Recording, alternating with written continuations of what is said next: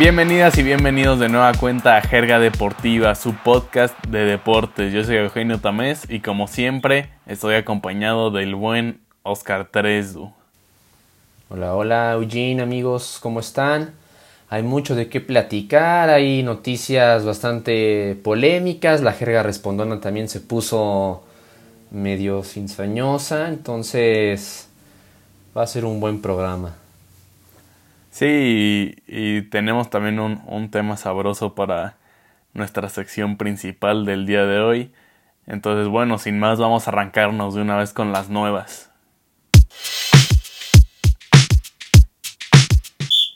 Y arrancamos con la noticia de que operaron a Diego Armando Maradona por un coágulo de sangre en el cerebro. La operación se realizó el pasado martes 3 de noviembre en la provincia de Buenos Aires, en Argentina. Y pues bueno, al día de hoy, cuando estamos grabando esto, miércoles 4 de noviembre, parece ser que la operación fue un éxito, eso dicen los medios, eh, que el Diego está consciente y fuera de cualquier peligro. Entonces, pues fue una noticia que preocupó a muchos, porque sabemos que Diego pues no tiene un estado de salud excelente, pero al parecer todo está bien con el legendario futbolista argentino por ahora, y pues esperemos que que siga así, pues por todo lo que representa en el fútbol mundial Diego Armando Maradona, ¿no? Sí, el, el dios para algunos, uno de los jugadores más reconocidos en toda la historia y que también polémico, eh, ya aseguró el médico que, que, está despierto, se encuentra eh, lúcido, tranquilo y que ahora falta nada más la recuperación hay buenas noticias para Dieguito Maradona. Sí, ojalá sigan esas buenas noticias por ahí porque sabemos que había estado preocupado desde el tema del coronavirus, ¿no? Porque pues es población de riesgo y ahora sucede esto.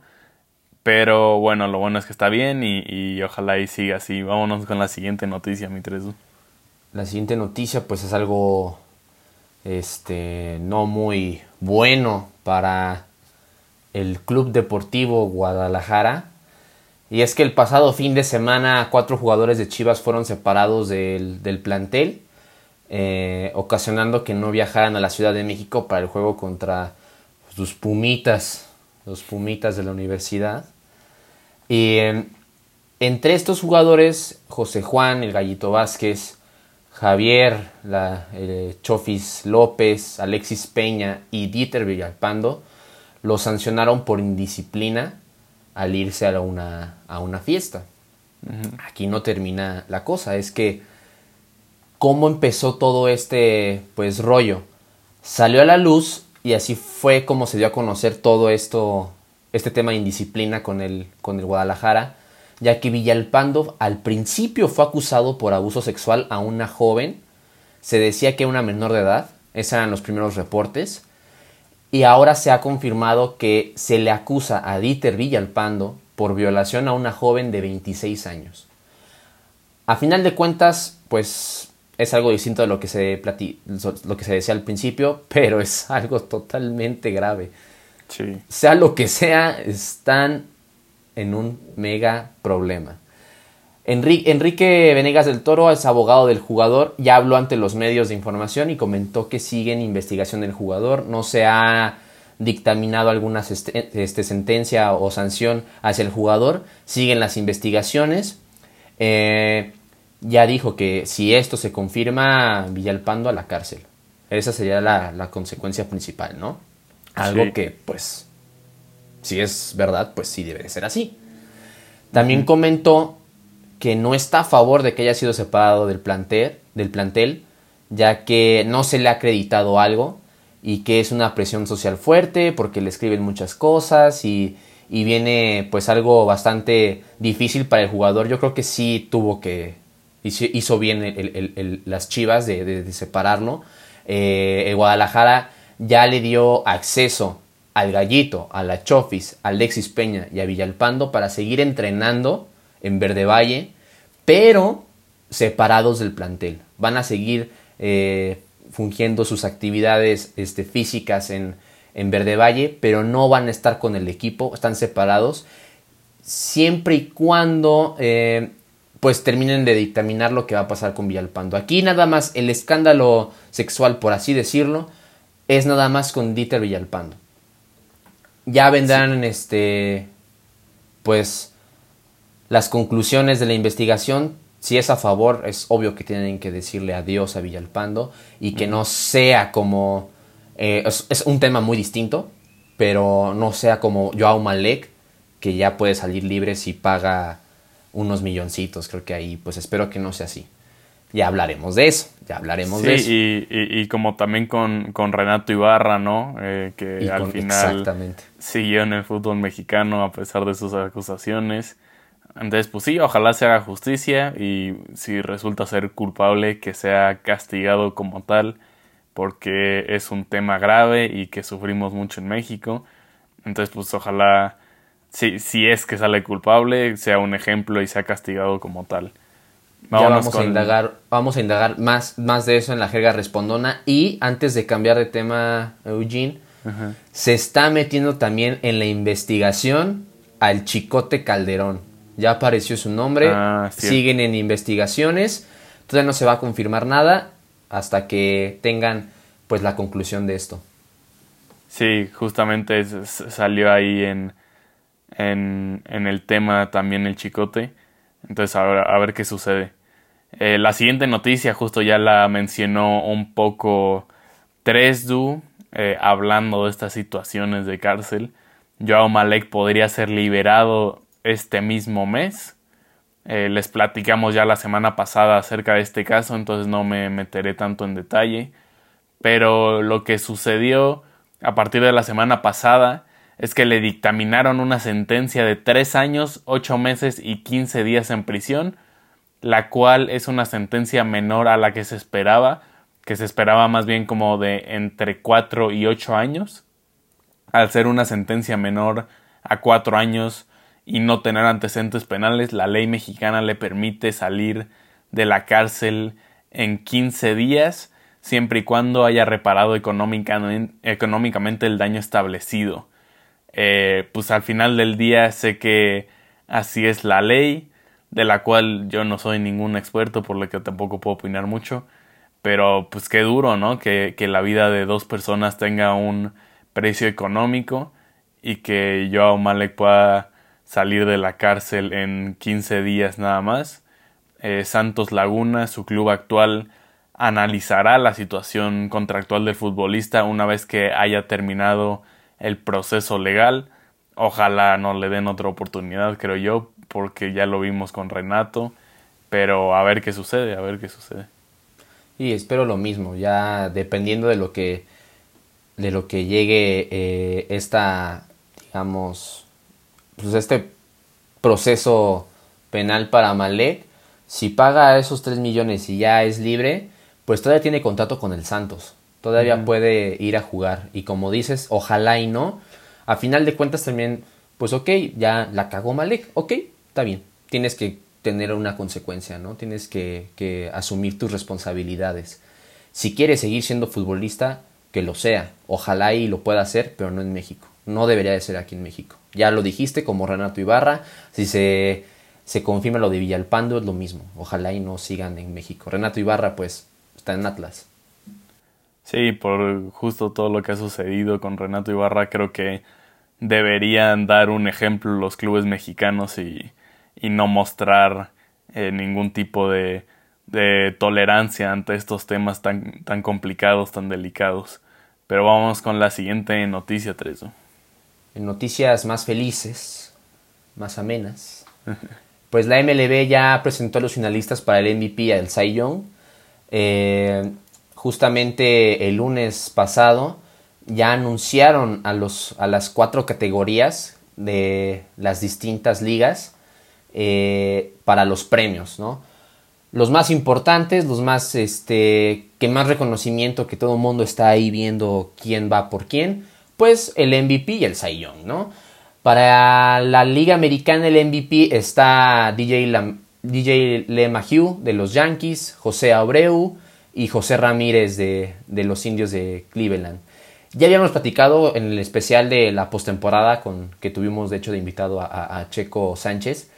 Aquí platicaba que José Abreu para mí creo que es el más favorito. Consiguió 19 cuadrangulares, fue segundo de liga por debajo de Luke Boyd, que ni siquiera está entre los finalistas, pero tuvo mejor promedio de bateo con 317 y además creo que aquí para la americana Abreu va a ser el, ganador.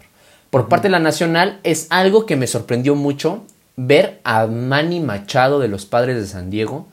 Yo creo que hubiera esperado, si alguien hubiera estado en los, de, los Padres para MVP, hubiera sido Tatis Jr. Machado lleva 40, bueno, tuvo en temporada 44 carreras provocadas, 16 cuadrangulares y 68 hits. Comparándolo, ya que el base es un deporte mucho de estadística, Fernando Tatis tuvo mejores números, 50 carreras provocadas, 17 cuadrangulares y 62 hits. O sea, menos hits, más cuadrangulares. Creo que eso hay que, que ameritarlo. Es interesante esta decisión. No me esperaba la de Manny Machado, que también tuvo lo, suyo en el, en el, durante la temporada.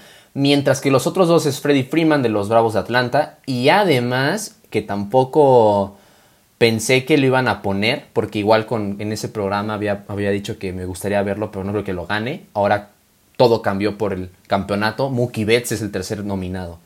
Ya veremos cómo le va a Mookie Betts porque pues sí tiene muchos argumentos. a pesar de que nada más se tome en cuenta la temporada regular, pues fue muy importante para el campeonato. Para el Cy Young tenemos a Shane Bieber de los Indios de Cleveland. Él consiguió 8 victorias, 1.63 en efectividad, 122 ponches y que creo que aquí es la más definitiva porque consiguió la triple corona de picheo. Tenemos a Kenta Maeda de los Mellizos de Minnesota y a Jung Hin Ryu de los eh, Blue Rays de Toronto. Para la nacional está Jacob DeGrom de los Mets, a Trevor Bauer de, Cincinnati y a Yu Darvish de los Cubs de Chicago. Aquí está un poco más parejo, hay que revisar los números. Darvish obtuvo más juegos ganados en, con 8-5 y para Trevor Bauer, pues este, creo que va, tiene más la, la delantera. Eh, tuvo mejor efectividad el de los Reds y más ponches. Entonces aquí está un poquito más, más, más este, nivelado. El lunes 9 de noviembre entregan el premio a novato del año. Martes 10, manager del año. Miércoles 11, el Cy Young. Y el jueves 12, el MVP. Así están distribuidas las, las fechas. Pues bueno, presencia latina en el MVP, eso siempre es bueno. Y como dices, el Cy Young tal vez está un poquito más cantado, pero igual va a estar emocionante ver las decisiones. Vámonos con nuestra siguiente sección porque les traemos un top de la jerga. Vamos a hablar de 10 futbolistas jóvenes con doble nacionalidad que pueden representar a México.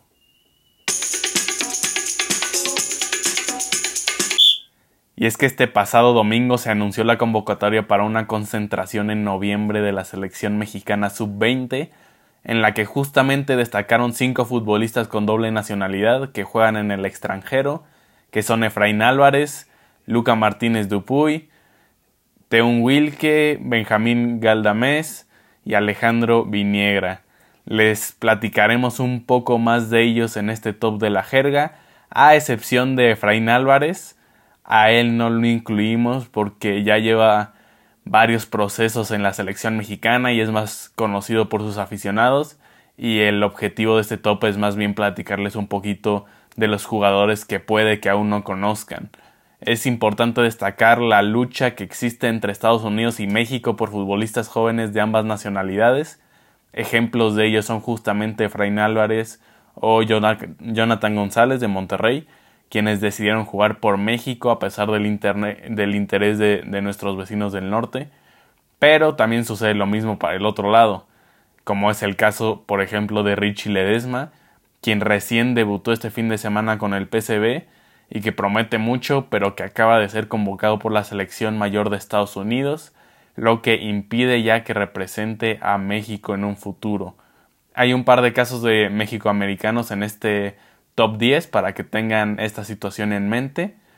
Pero bueno, también es importante recalcar que aunque varios de estos jugadores ya han representado a México en selecciones menores, aún pueden jugar con sus otras selecciones hasta que tengan participación en un partido oficial con la selección mayor. Pero bueno, sin más, vamos a arrancarnos con el número 10. Así es, Eugene. Así que en el número 10 tenemos a un danés, eh, Luis Harold Peña Christoffersen. Es mediocampista, nacido en Copenhagen, eh, cuya nacionalidad adoptó gracias a su padre, quien nació en Guadalajara. El joven incluso ha vacacionado, ha, venido a, tierras tapatías y muestra constantemente el amor de, por, por, el, por, el país mexicano. ¿no? Eh, de hecho, él quisiera suceder a Andrés Guardado en algún punto. Y a pesar de haber sido llamado por la selección de Dinamarca para una convocatoria sub-15, Peña Christofferson desea firmemente portar la camiseta del Tri. Es un jugador del medio campo que aporta, distribuye, eh, eh, sube, baja, es muy ofensivo, aunque también muestra dotes este, defensivas, que puede ser de gran ayuda para la nueva generación de, seleccionados mexicanos y que él está total, en, total disposición para vestir la pelea de México. Él ya lo ha dicho, quiere jugar con ellos y además ya mostró el apoyo, su afición al rebaño. Sí, tal vez ese es su, su gran defecto, pero bueno, al menos eh, ya ha declarado que le gustaría representar a México si se le da la, la oportunidad y, y, bueno, pertenece a, un club de, de bastante tradición en, en, Dinamarca como lo es el Bromby, entonces eh, sin duda es un, jugador a seguir de cerca para la selección mexicana. En el número 9 tenemos a otro jugador danés mexicano, mediocampista de 19 años, Jonathan Canto Nielsen. Eh, es canterano del FC Copenhagen, pero actualmente juega préstamo en un equipo de tercera división de Dinamarca llamado Roskilde esta temporada ha jugado ya cuatro partidos con su equipo y lleva un gol anotado, a pesar de jugar más como volante. Eh, Jonathan Canto Nielsen es de madre mexicana y por eso tiene la nacionalidad, además de que asegura que cada año viene a Puebla porque es de donde es su familia y que de repente pasa meses viviendo ahí en Puebla.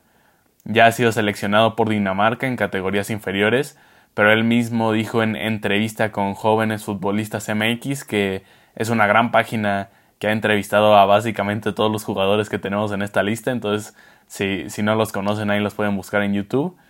Eh, pero bueno, Canto Nielsen les aseguró que sin duda aceptaría una convocatoria para jugar con México en selecciones menores. Entonces otro caso, mexicano-danés, que, que, no es una combinación que, que suena común, pero ya llevamos dos en esta lista. Sí, otro, otro danés que sí ha mostrado pues talento y que creo que sin duda va a ser considerado, considerado para la selección mexicana. En el 8, Nico Carrera, eh, estadounidense, él nació en Pachuca, 18 años, eh, va a, seguir su, su, carrera en, exactamente en el Holstein Kill. Él ya estuvo en categorías menores con el Tri, sin embargo quedó fuera de la lista final del Mundial. Eh, aunque recibió llamado del conjunto de las barras y las estrellas, de tal manera no dudó en aceptar la invitación. Él creo que va a estar un poco más complicado de, convencerlo. Así que lo ha dicho, que tiene, le tiene mucho amor a ambas playeras, pero ya se decidió por ahora defender a, Estados Unidos. Como ya dijo Eugenio, eh, hacer categorías inferiores todavía no es un hecho de que juegue con Estados Unidos. Eh, al parecer, así va a ser. Esa es su decisión por mientras. Pero puede ser una opción para México si lo persuade pues, de manera correcta. Él es defensa central, ha mostrado grandes, grandes este, dotes en, en la defensa un muro auténticamente y que puede pues ser el sucesor de, Héctor Moreno, ¿no? Ojalá y reconsidere porque sí es un jugador que puede aportarle demasiado a la selección mexicana en un futuro y además que ya está en Europa, pues qué mejor, ¿no? Sí, el, nacido en Pachuca ya ha representado a México, eh, pero en el último Mundial Sub-17 se decantó por la selección de Estados Unidos, pero bueno, eh, como mencionamos, mientras no juegue con la mayor, todavía es posibilidad para la selección mexicana y ojalá así sea porque pues ya ha mostrado buenas cosas ahora estando en Alemania. en la posición número 7 tenemos a otro jugador que ya ha representado a sus dos países a nivel selección, tanto a México como a Chile, y se trata de Benjamín Galdamés, que tiene 19 años y juega de extremo derecho, es hijo del exfutbolista de Cruz Azul y, Veracruz, eh, Pablo Galdamés. Eh, Benjamín nació en la Ciudad de México cuando su papá jugaba justamente en Cruz Azul y por eso tiene pasaporte mexicano. Eh, aunque juega en Unión Española de Chile, con quienes ya debutó en Primera División, Benjamín acaba de ser convocado para la concentración de noviembre de la selección mexicana sub-20. Algo curioso es que sus, sus dos hermanos mayores no tienen nacionalidad mexicana y representan ya a Chile en, en nivel selección pero Benjamín, a pesar de que no ha decidido por quién jugará, ya ha sido más veces seleccionado por México que por Chile. Su padre incluso cuenta que, que Benjamín lloró de felicidad por su primer convocatoria eh, por México a principios de este año, entonces sin duda tiene considerado a México como una opción para desarrollar su carrera. Sí, será una gran alternativa Benjamín Galdamés que, que puede aportar mucho al, a la selección mexicana. Ojalá y siempre se quede con México, ¿no? Ya lo dijiste, ya representó ambas selecciones. Y pues tras esa reacción yo creo que puede, puede venir algo muy bueno para la selección mexicana. Eh, en el 6 tenemos a Alejandro Santana Viniegra, le dicen el Neymar, el nuevo Neymar. Eh, esto tras la idea de encontrar los sucesores de los grandes exponentes del fútbol mundial, pues parecía que, que Brasil iba a desarrollar una, a una joyita eh, y México lo ha convocado para la, para la sub-20. Eh, ha sido vinculado recientemente con los Tigres, por la posible compensación del equipo carioca que tienen una deuda con, por el caso de Rafael Sobis. Él ya hizo su debut como profesional con apenas 16 años y aunque no es muy conocido en Brasil, lo cierto es que está registrado como jugador del primer equipo del Cruzeiro, y es probable que vea minutos en, la, en esa temporada. Eh, el futuro su futuro todavía no está como definido por completo, pero en cuanto a selecciones nacionales, él parece que ya está comenzando a definir esta situación, ya que puede representar a México, ya fue convocado por la sub-20, eh, quiere vestir la camiseta de los pentacampeones, ya lo ha manifestado, pero no, no descarta tener esta opción del tricolor. Él eh, creo que va a ser una muy buena alternativa para la selección mexicana. Él es delantero, puede aportar, haya anotado goles en, con el Cruzeiro sub-17 y que ya hizo su debut, como ya había mencionado, con el primer equipo. Entonces, al decirle que, que, lo, que lo conocen como el Neymar, el nuevo Neymar, pues algo, algo bueno puede venir para la selección mexicana. Sí, le, le dicen justamente el Neymar mexicano. Entonces, eh, pues ahí se, se, muestra que, que, tiene una tendencia por México también, aunque como bien mencionas, ha, dicho que también le gustaría jugar por Brasil. Eh, ya ha sido vinculado en el pasado con traspasos al fútbol mexicano, bien mencionas el caso de Tigres, pero también con Pumas. Entonces, pues ojalá se dé porque sin duda es un, jugador que demuestra gran habilidad, si no, no le dirían el Neymar mexicano, ¿no? Vámonos con el quinto puesto. Ahí tenemos a Teun Wilke.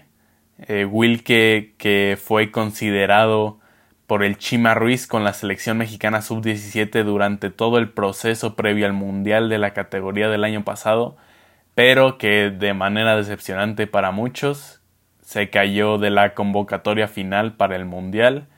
Eh, este jugador mexicano holandés es delantero de 18 años y, afortunadamente volvió a ser considerado para la selección mexicana sub-20 en la última convocatoria de Raúl Chabrand. Wilke, de padres holandeses, nació y creció en Querétaro. De hecho, comenzó a jugar en las fuerzas básicas de los Gallos Blancos para después emigrar a Holanda con el Herenveen, equipo donde aún milita.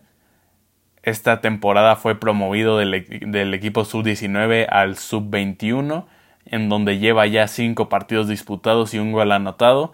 Ojalá pronto lo podamos ver debutar con el primer equipo, ahí donde también juega Ulises Yáñez, el México-americano, eh, y que pues ha sido constante en, las selecciones inferiores de, de, México y que ojalá lo podamos ver también en la mayor en un futuro.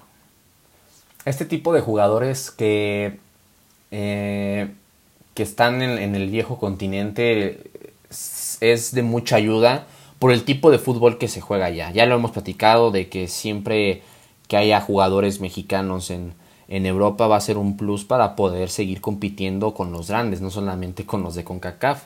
Con los de CONCACAF pues ya se ha mostrado lo que es México. Pero esto es un buen proceso, hablando de estos jóvenes de doble nacionalidad, para, para apuntar a algo muy bueno en, en algún futuro en los mundiales, ¿no? Llegar al quinto partido al menos. En otros, en el número 4 tengo a, a Diego Abreu, el apellido es Pesadón, es Pesadón, es el hijo de Sebastián el Loco Abreu.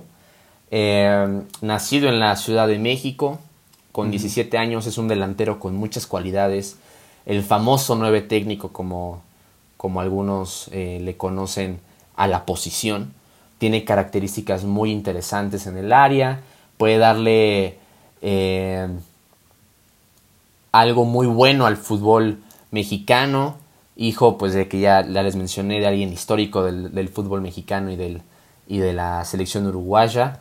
Eh, lo que se menciona es que el coordinador de las formativas del defensor Sporting, Fernando Fadelú, explicó por qué Diego, eh, Diego Abreu, ya iba a decir Forlán, por qué Diego Abreu no pudo ser citado a las selecciones juveniles de Uruguay y es que nació en un año impar cuando eso sucede, es algo difícil recibir una convocatoria para la sub 15 y sub 17. Diego nació en el 2003 y está en el, en el medio con tema de la edad. Eh, eso a veces ocurre eh, con jugadores que, pasan en, un año más chico, entonces eh, estaban explicando que esto es un caso extraordinario y que por eso no fue convocado al, a las inferiores de Uruguay. Diego ya eh, se presentó a la, a la, a la, a la selección mexicana eh, sub-16 con partidos de preparación, un torneo no oficial, y ha mencionado que, que están considerándolo para la sub-17.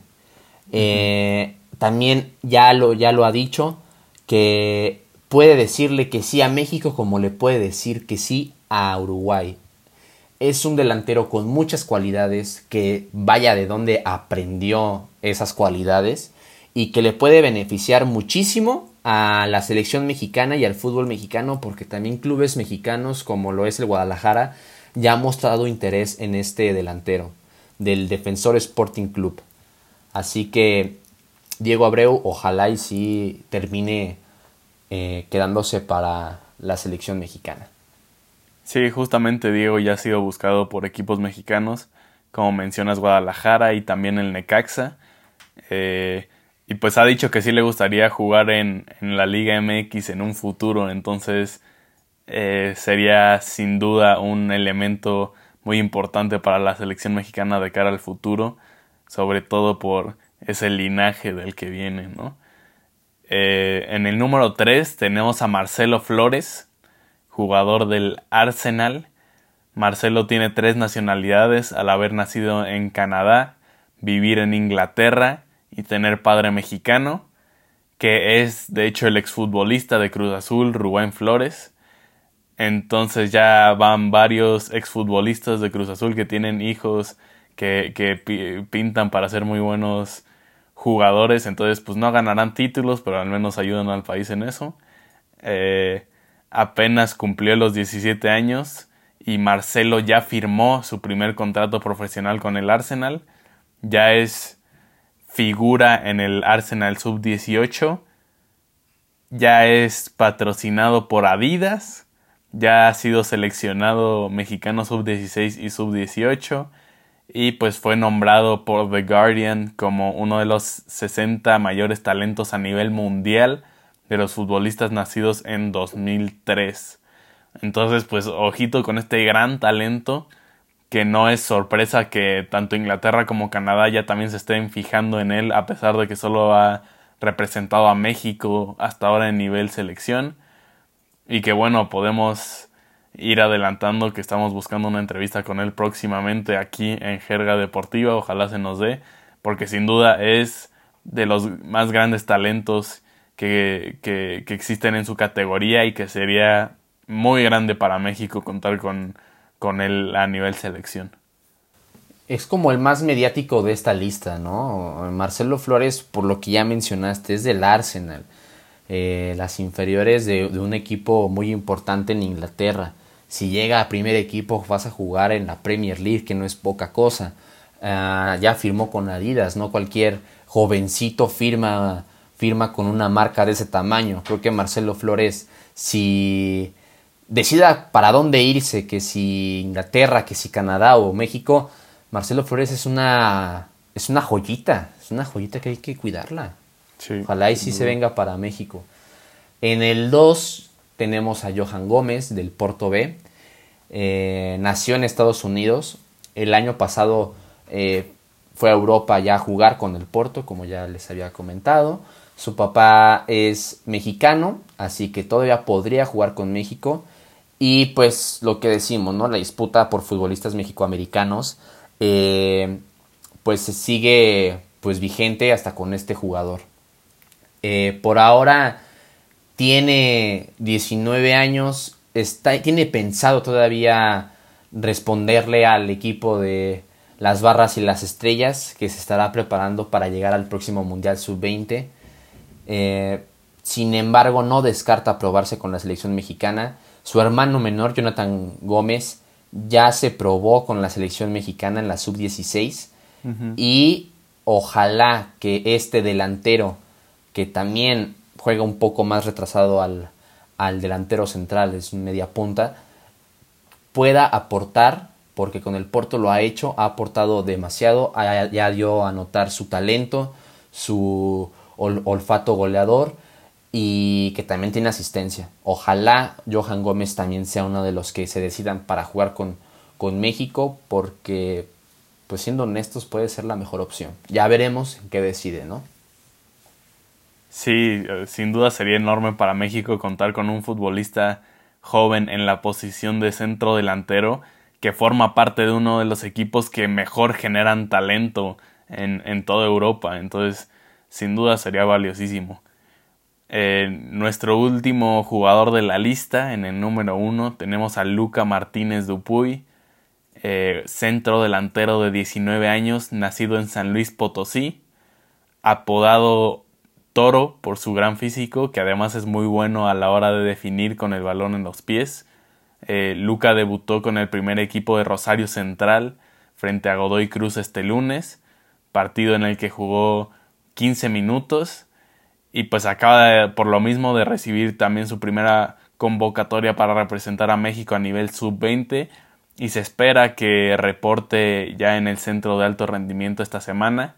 Su padre jugó en México y, y Luca ya ha declarado que le gustaría seguir los pasos de su papá y eventualmente jugar en la Liga MX.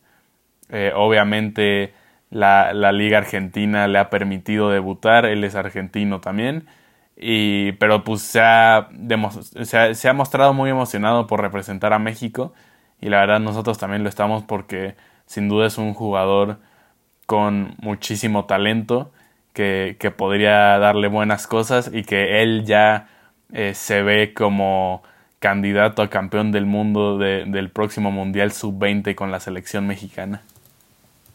Sí, otra gran joyita que ojalá sí termine pues de venirse para el tricolor, que también Argentina, hay que mencionarlo, es este una selección difícil, así como lo es Brasil, que, que no, por alguna otra cosa luego no son convocados, así que pues tienen esa alternativa, pues si no es con Argentina es con México, ¿no? Que también puede aportarle demasiado porque es un gran jugador Luca Martínez Dupuy.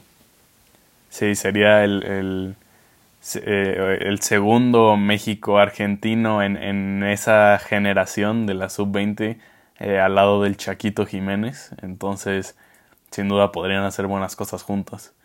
Eh, vámonos ya con la última sección. Vamos a responder unas preguntitas en la jerga respondona.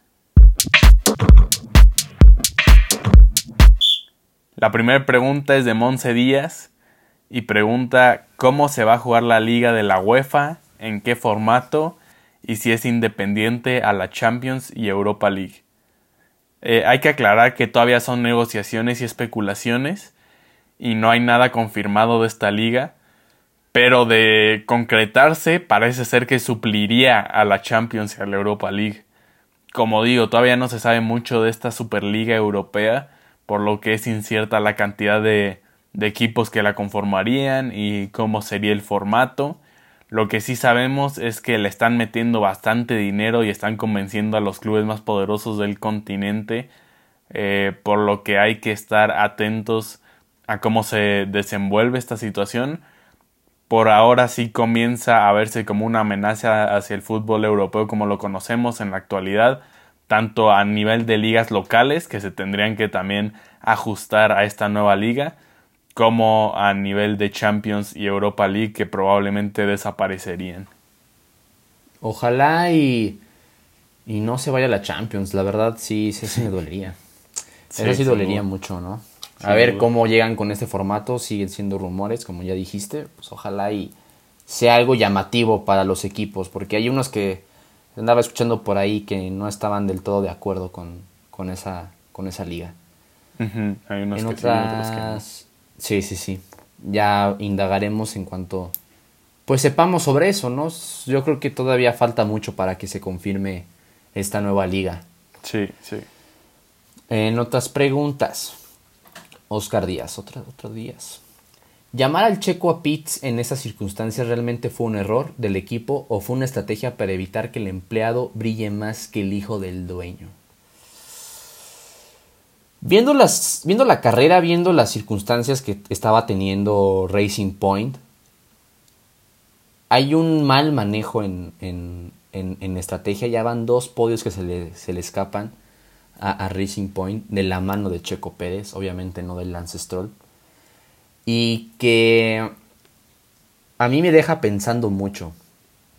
¿Por qué evitarías un, podio? Y analizando el, tema, Checo Pérez ya no tiene asiento con Racing Point, en el próximo año ya es Aston Martin. ¿Por qué le niegas el podio al piloto que ya corriste y que el hijo del dueño está detrás del, décimo, del décimo primero, décimo segundo. Yo creo que aquí pues va más allá, la verdad no, no, quisiera decirlo así, pero creo que no están dejando brillar a, Checo, al menos teniendo un podio, creo que hasta el equipo quedaría mal de que ya tiene dos podios, imagínate Eugene, una, hace una semana gana podio checo, esta semana gana podio checo y ya corriste a, ese piloto. Creo que yéndonos a un análisis un poco banal, creo que sí es eso. Al parecer no, no, no quieren dejar que brille más el otro que el hijo del dueño, parece ser. Porque es una decisión muy estúpida lo que pasó en, en, Italia este fin de semana.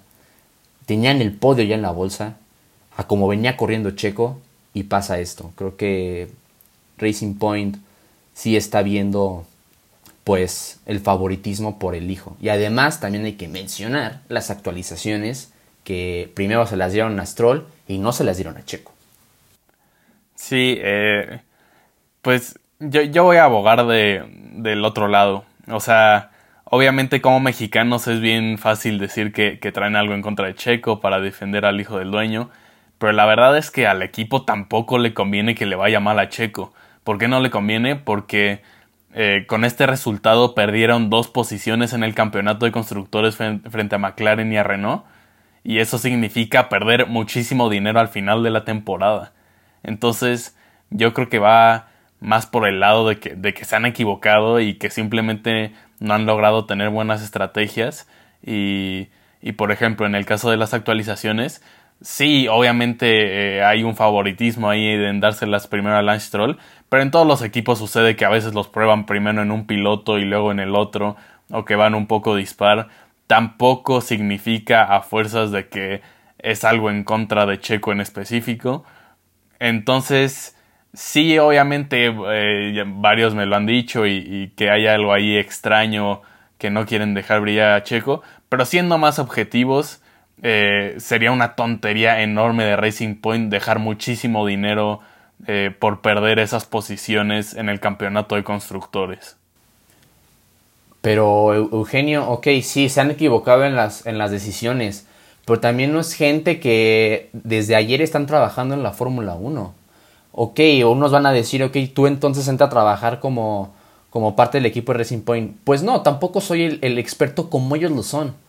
Han llevado estrategias a lo, digamos, a un lado muy estúpido de que ahí está el podio. ¿Por qué metes a Checo? Checo tenía neumáticos este, no tan gastados, podía haber aguantado. Siendo Checo, tenía ese podio. Sí, pues no, no, no suena lógico, obviamente, pero pues, puede, que ahí tenían los datos de que empezaba a bajar su rendimiento, no sé, la verdad no sé, pero pues yo, yo creo que sí fue un error, alguna explicación debe tener, pero tomando en cuenta ese dinero que están perdiendo por perder frente a McLaren y Renault, no me parece nada lógico que lo hayan hecho a propósito. Yo creo que, o sea, sea, sea o no el, el, dueño, eh, padre de Lance Stroll o algo, hay un interés de por medio. ¿Por qué no le dan esa, ese protagonismo a Checo. Y Checo ya lo, lo, mencionó en, en post de la carrera y cuando terminó la carrera en el, en el, en el radio. Otro podio que regalamos. Así lo dijo. Y en esa voz, tanto en la entrevista post carrera, se le nota la, la el hartazgo que tiene, el, está desesperado porque ya van dos carreras que le quitan el podio. Ahora, esta es otra, esta es otra. Si Checo Pérez también se hubiera, hubiera dicho, ¿sabes qué? No entro a pits porque no entro a pits. Si no hubiera seguido indicaciones, ok, aquí hubieras, este, lo hubiera llevado a otro escenario. Imagínate. Checo Pérez tiene que recibir indicaciones, tiene que seguirlas. Si no hubiera acatado esa orden de entrar a pits y él sabía que no era necesario, se hubiera seguido. Como hay pilotos que ya han hecho de que los llaman a pits y no entran como Hamilton Aquí creo que también el riesgo es si Checo no hubiera entrado a, ese cambio de neumáticos y hubiera pasado lo peor, si le hubiera pinchado uno, pierde la carrera totalmente, queda descalificado, ¿no? Sí. Aquí pues Checo queda mal también, pero viene el escenario positivo. No entra a pits, no sigue las órdenes de, su equipo, pero gana el podio, pues también puntos a favor y creo que eh, viendo la experiencia de Checo, pudo haber optado tal vez por el otro camino de no seguir las, órdenes y tal vez ganar el podio. Ese es el riesgo que tienes en la Fórmula 1, ¿no? Así que no sé cómo analizar este, este tema porque sí han sido decisiones bastante polémicas en Racing Point pues ya se va, pues déjalo ganar. Sí, creo, creo, creo, que es evidente que, que, que, y en eso estoy de acuerdo contigo, que no es la prioridad de Racing Point ahorita Checo porque ya están viendo a futuro. Eh, pero de ahí a decir que lo están saboteando a propósito para que no opaque al hijo del dueño, sí me parece un poco ridículo, sinceramente. A ver qué, en qué sucede esto y ojalá pues Checo Pérez va a seguir ahí. Tiene que seguir sumando para que se le haga lo que todo mundo quiere, al menos en México, que llegue a Red Bull. Exacto. A ver en qué, en qué sigue eso. Vámonos con la siguiente pregunta, que ya nos estancamos un poquito aquí. Es de Hugo Concha y pregunta Siendo el único equipo invicto de la NFL, ¿es Pittsburgh el gran favorito a ser campeón? Yo no los pondría aún en esa categoría. Sí se han visto muy fuertes, sí han, se han visto como candidatos al título, pero no sé si tanto así como para considerarlos los grandes favoritos. Eh, solo han tenido dos partidos en contra de equipos complicados, que fueron estos dos últimos, que los ganaron por menos de una anotación, los ganaron obviamente cuentan, eh, pero pues viendo su calendario solo les quedan dos partidos más que, que, son contra equipos complicados, que son Baltimore otra vez y contra los Bills. Entonces sí podrían llegar como el equipo con mejor récord, pero en los playoffs pues se van a tener que enfrentar a Kansas o a los Bills y, pues no va a ser tan sencillo como la gran mayoría de las victorias que han conseguido hasta ahora. Me parece que ese nivel al que se han enfrentado sí puede pesar mucho más en playoffs y, equipos con, con, mucho más talento individual al menos podrían eh, llevarse ese favoritismo sobre ellos. Sí, ya lo hemos visto igual en NFL, con equipos que van súper bien en, temporada regular, vayan o no invictos, pero llevan un gran paso, gran solidez, llegan a la postemporada y se caen. Así que puede ser todavía ahorita favoritos, pero ya veremos.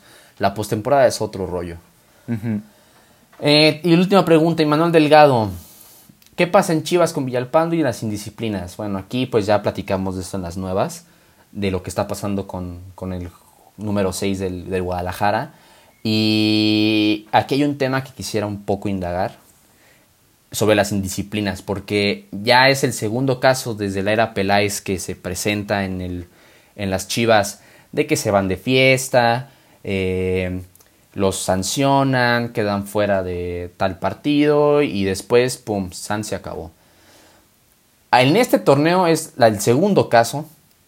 Creo que sí hay un tema bastante importante de indisciplina en Chivas porque para empezar, pues de esto de que se vayan a fiestas, estamos en época de pues no podemos salir a donde queramos, a la hora que queramos, como queramos y con quien queramos, ¿no? Creo que Chivas tiene que tomar cartas en el asunto bastante graves, no solamente no convocarlos a, a ciertos partidos o llevándolos a las inferiores, creo que empezar tal vez con una sanción económica bastante dura por parte del equipo y si no entiendes a la primera, a la segunda, pues tal vez no juegas tantos partidos y a la tercera vámonos, ¿no? Este ya es la segunda cuestión que pasa en este, de este tema en el, en el club de Guadalajara y que deben en verdad indagar en, en el tema, porque si siguen así, ¿quién va a seguir después? Otra vez Uriel Antuna y, y, y otro jugador, o el JJ, ¿quién va a seguir después? Villalpando a final de cuentas está en un proceso eh, legal bastante fuerte, que ahí la sanción, ya lo comenté, tiene que ser distinta, pero en cuanto a esto de las fiestas, creo que deben de, pues, de agarrar un poco, pues, agarrar un poco el pedo, o sea, no, man, no manchen, güey, estamos en pandemia, ¿por qué salen de fiesta. No, les, no, no es que les neguemos la vida social a los jugadores. Cuando sabemos bien que unos jugadores pueden ir de fiesta y rinden eh, resultados en la cancha. Pero no es Ronaldinho, güey. ¿Estás de acuerdo? No son Ronaldinho. Sí, obviamente. Tienen que ser conscientes de la época en la que estamos viviendo y también del compromiso que, que tienen con el equipo. A final de cuentas, estos jugadores, y así lo voy a decir de claro, Alexis Peña, eh, el Chicote Calderón, la Chofis y Villalpando no son jugadores importantes. El Gallo Vázquez lo fue en su momento en ese campeonato, pero ahorita no son jugadores importantes. Si quieren seguir manteniendo esta indisciplina, pues que se vayan, les deberían de correr. Villalpando es otro tema porque es otro proceso social, legal, y que deben de indagarlo cuando haya resultados. Y si resulta inocente, ok, ahora tienes que rendir, por lo, eh, rendir cuentas por lo que hiciste, de que te fuiste de fiesta. Y en una eh, temporada atípica, porque estamos en pandemia y parece que no entienden los jugadores. Bucetich tiene COVID. Fernando Tena tuvo COVID cuando era entrenador del Guadalajara. Uriel Antuna tuvo COVID. Y así varios del Guadalajara, como otros jugadores a nivel de, México y a nivel internacional han tenido COVID. Sí, sin duda hay, falta de disciplina por lo que hemos visto ya con varios jugadores. Obviamente lo de Dieter Villalpando es algo mucho más grave, pero pues ya, ya han faltado esa disciplina como bien mencionas, la Chofis, Alexis Peña, Gallito Vázquez, Uriel Antuna, Alexis Vega. Entonces, pues son varios casos que, que demuestran que, que, ahí está fallando algo adentro de la institución, ¿no? Eh, pero bueno, pues ese fue nuestro programa de hoy. Ojalá lo hayan disfrutado y, que nos escuchen la siguiente semana también. No olviden seguirnos en Twitter y en Instagram. Estamos como arroba la de por jerga y pues nos estamos escuchando. Adiósito.